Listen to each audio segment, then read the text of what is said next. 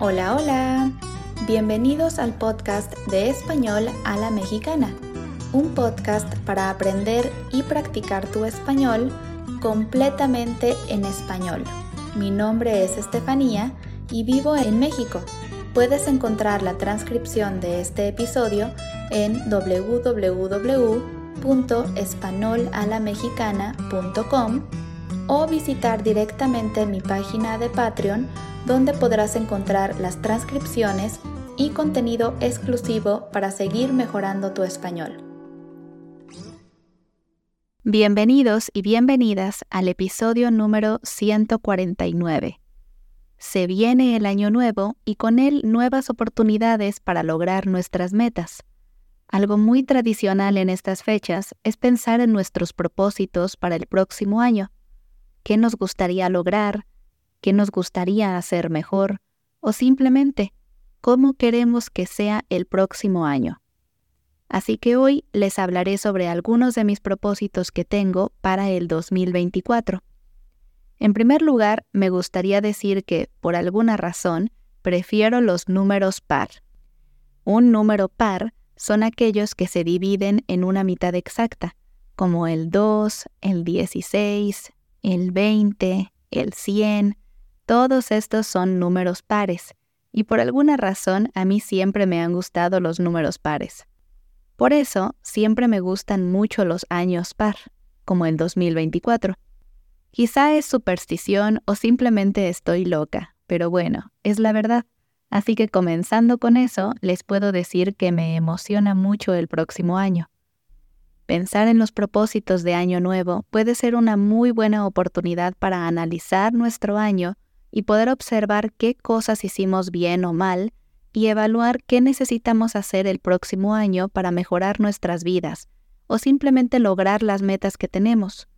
Los propósitos de año nuevo más comunes suelen ser perder peso o hacer más ejercicio o comer sano o aprender algo nuevo, como un nuevo idioma, o pasar más tiempo con las personas que queremos. En lo personal, definitivamente creo que necesito comenzar a comer mejor y ser más activa. Al trabajar desde casa, paso demasiadas horas sentadas frente a la computadora, y aunque en los últimos meses he logrado activarme un poco más, sé que el ejercicio es algo que mi cuerpo necesita para estar sano y sentirme bien. Así que ese es uno de mis propósitos. Este mes comencé el reto de caminar 10.000 pasos cada día Debo admitir que no he logrado hacerlo todos los días, pero estoy muy cerca de mi meta. Hay días en los que solo logro caminar un poco, pero hay días en los que logro caminar mucho más que mi meta, así que eso ayuda a mi promedio. Es un reto que la verdad estoy disfrutando mucho porque, como saben, a mí me encanta caminar, así que tomé una actividad que ya me gustaba y estoy tratando de crear un nuevo hábito que me ayude a estar más saludable y con más energía y que afortunadamente disfruto mucho. Otro propósito que tengo para el 2024 es pasar menos tiempo en el celular. Este propósito es especialmente difícil porque muchas cosas relacionadas a mi trabajo están en el celular, pero creo que realmente lo que me gustaría disminuir específicamente es el tiempo que paso en Instagram. Lo admito, soy adicta a Instagram. Puedo pasar horas viendo historias y videos uno tras otro, y sin darme cuenta perder mucho tiempo ahí. Por eso es uno de mis propósitos para el próximo año ser más consciente sobre el tiempo que paso ahí y aprovechar ese tiempo para hacer cosas más productivas o mejores para mí. Irónicamente, otro propósito para el próximo año es crear más contenido para la cuenta de Instagram de Español a la Mexicana y por fin comenzar oficialmente el canal de YouTube. Este propósito será especialmente difícil porque muchas veces no tengo tiempo libre para crear tanto contenido como me gustaría, y el canal de YouTube es algo que definitivamente está fuera de mi zona de confort. Sin embargo, también es algo que me emociona y que yo sé que podrá ayudarlos en su camino de seguir aprendiendo español. Así que estoy muy motivada y es algo que me emociona mucho para el próximo año. Ya les iré contando cómo progresa este proyecto.